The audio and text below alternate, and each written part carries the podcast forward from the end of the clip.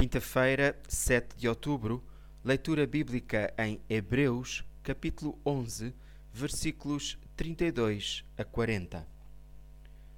Todos estes, apesar do testemunho de que tiveram fé, não receberam o que lhes tinha sido prometido. Porque Deus tinha reservado para nós coisas melhores e queria que eles viessem também a participar delas juntamente conosco. A fé é o fator comum a todos os que creem e temem ao Senhor, porque sem fé é impossível agradar-lhe. Versículo 6. A lista de heróis da fé é inesgotável. São referidos alguns nomes, como Davi, Samuel, etc., mas também há muitos cujos nomes não estão escritos, mas os seus atos de fé indicam quem foram.